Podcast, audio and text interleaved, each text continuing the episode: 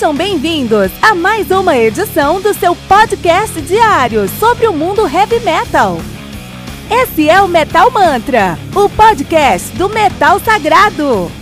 Lembrando que você pode nos mandar suas perguntas, sugestões, críticas, correções, elogios ou quaisquer outros comentários no nosso e-mail metalmantrapodcast@gmail.com.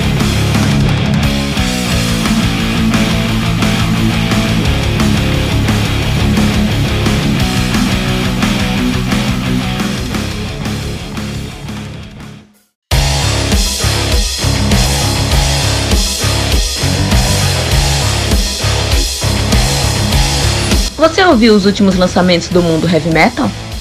Não tá sabendo daquele show que está todo mundo falando? Nossa, em que mundo você vive? Ah, sim, em um mundo sem o aplicativo do Anchor FM, né? Faça isso agora mesmo e busque por Metal Mantra. Favorite nosso podcast e pronto. Você nunca mais vai perder uma atualização sobre o mundo do heavy metal, além de poder ouvir todas as músicas desse episódio.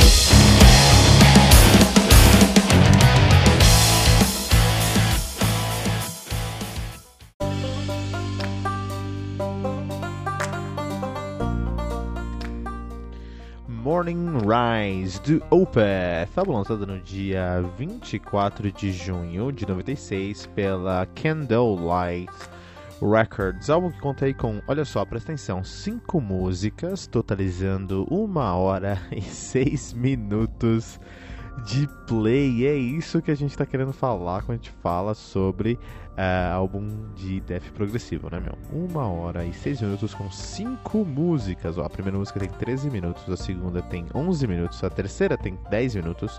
A quarta tem 20 minutos e a última tem 10 minutos, cara.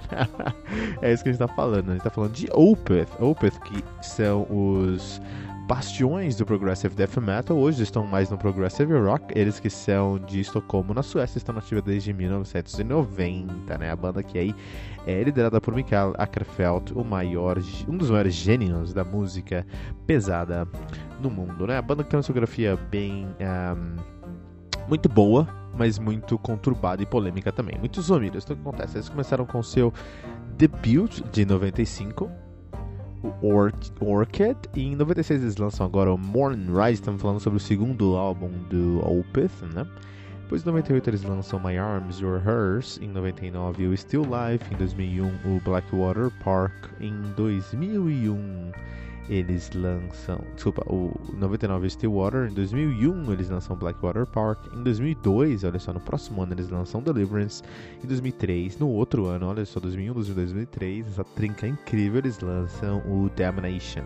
E os álbuns começaram a ficar mais distantes um dos outros, né? Eles lançaram em 2005 o Ghost Reveries. Em 2008, o Worst em 2011 o Heritage, em 2014 o Pale Communion, em 2016 o Sorcerers, que é o álbum mais recente. Então, por que, que esse álbum aqui é tão é, polêmico? Por alguns motivos. Esse álbum aqui é muito polêmico por alguns motivos.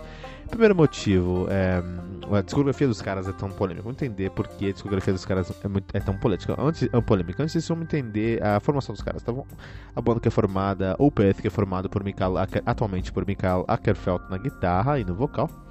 Um, também toca piano e melotron lá, né? Também temos aí o Martin Mendes no baixo, desde 97, não tocou no Morning Rise. Uh, temos o Martin Exenbrot na bateria, temos o Frederick Eckerson, Eckerson nas guitarras e no backing vocal e temos o Joachim Svalberg nos teclados, pianos e melotron também, né?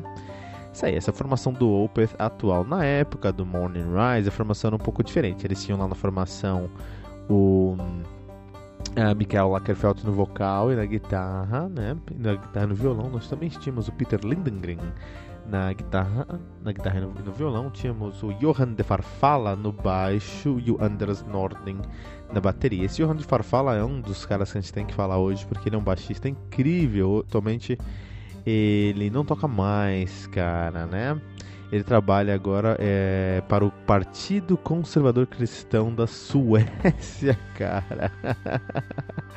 oh, interessante, ele também trabalha como Project Manager em uma empresa. Que maluquice, os maiores baixistas que eu conheço, eles abandonaram a música. Acho que a música, o heavy metal, não está preparado para o contrabaixo. O contrabaixo, ele, ele ele transcende a música. Olha aí, Johan De Faro fala, né? Mas sabe que ele fez um puta trabalho aqui no Morning Rise do Opeth. Então vamos entender a, a, a, discografia do Opeth e a gente vai entender o que é o Morning Rise dentro dessa discografia, tá bom? Então o que acontece? Eles têm o seu debut de 95, que é o Orchid, e o Orchid ele é um cartão de visitas. Ele fala, olha, somos aqui da Suécia, a Suécia tem muita banda boa, mas nós temos uma proposta de fazer um som é, muito pesado, como vocês já conhecem, é, mas muito técnico, muito técnico e bem e sem amarras criativas, né? Então, é, isso foi ali, é, já existiam coisas de tech em 95 com certeza, mas um, o, o, não como o Opeth, não com essa pegada, com essa, essa, essa, característica do Opeth de ser mais progressivo do que técnico. Então a diferença de você ser progressivo e você ser técnico. Ser técnico é você trazer exatamente técnicas, e isso som depende de técnicas para criar ali sonoridades diferentes. Esse é o Tech Death. O Tech Death eu amo, o Tech Death eu acho incrível e consigo entender que eles usam a técnica, que a técnica é completamente é, essencial no som dos caras, porque eles precisam criar sonoridades que dependem das técnicas que eles estão trazendo. Agora, é, um prog não, um, pro, um prog, um progressivo em geral, assim, ele se caracteriza em amalgamar outros estilos de som e puxar um pouquinho mais para cadências e, e para progressões que a gente conhece lá no jazz. Então a gente tem mais harmonias diminutas, a gente tem é, uma uma atmosfera mais densa, né? E geralmente a técnica também faz parte disso para agregar valor, mas a técnica não é o final de um som progressivo, tá? Então o Opeth veio com essa proposta no The Orchid, no seu álbum de estreia, incrível. Quando você tem o seu segundo álbum, isso não só com, com o Opeth, com qualquer outra banda, né?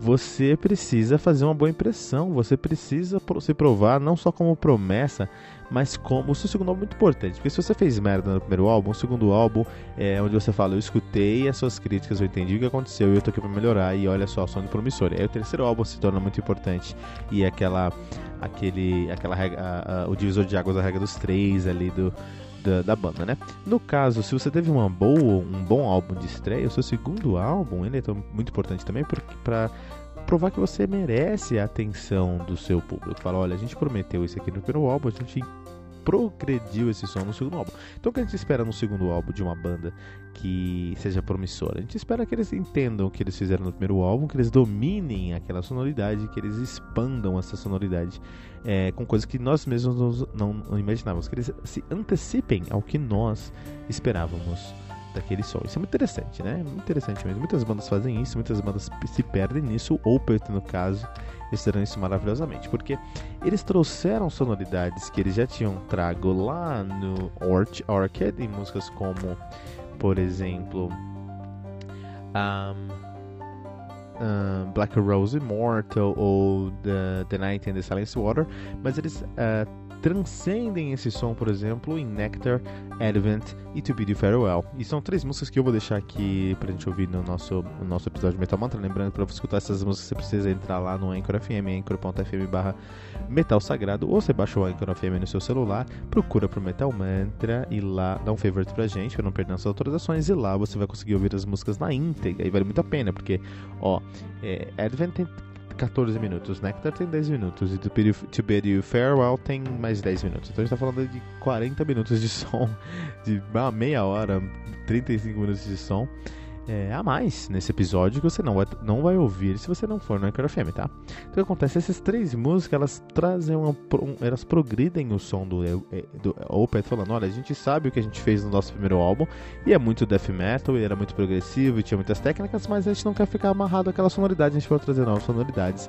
Apresentam o que é marca do Opeth, que é o gutural agressivo do death metal com muita força e, diabó e muito diabólico mas também trazem linhas tão suaves, lindas e, e, e, e amigáveis que Opeth é uma banda que é muito boa para você apresentar para aquela sua namorada que não gosta de heavy metal. To Be You Farewell, ou, ou Melinda, ou Advent, ou Nectar, por exemplo, são músicas que ela vai adorar você conhecer, por exemplo, tá? É, Opeth, eles ousaram em trazer algo que o metaleiro não, não imaginava. O, o, o, o, o death metaler, ele não imaginava que ele gostaria do que ele estava ouvindo, não é, não é Opeth. Eles fizeram exatamente o que a gente espera de uma banda no seu segundo álbum, eles se anteciparam a expectativa do seu ouvinte. Trouxeram algo que a gente não imaginava que poderia ser que, que era possível, a gente não esperava porque a gente não imaginava. E ficamos muito satisfeitos com esse resultado. Parabéns ao Opeth com seu segundo álbum, The Morning Rise.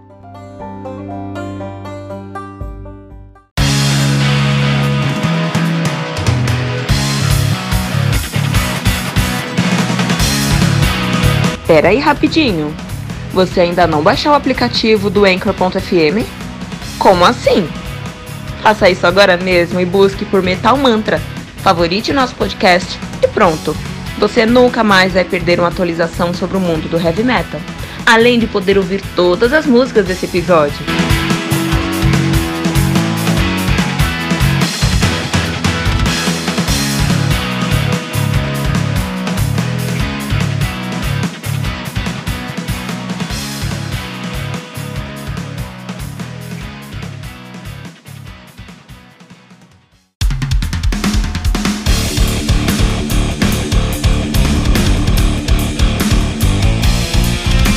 Você ouviu mais uma edição Metal Mantra, o podcast do Metal Sagrado. Apresentação: Kilton Fernandes. Não deixe de compartilhar a palavra do metal compartilhando esse episódio, usando a hashtag Metal Mantra.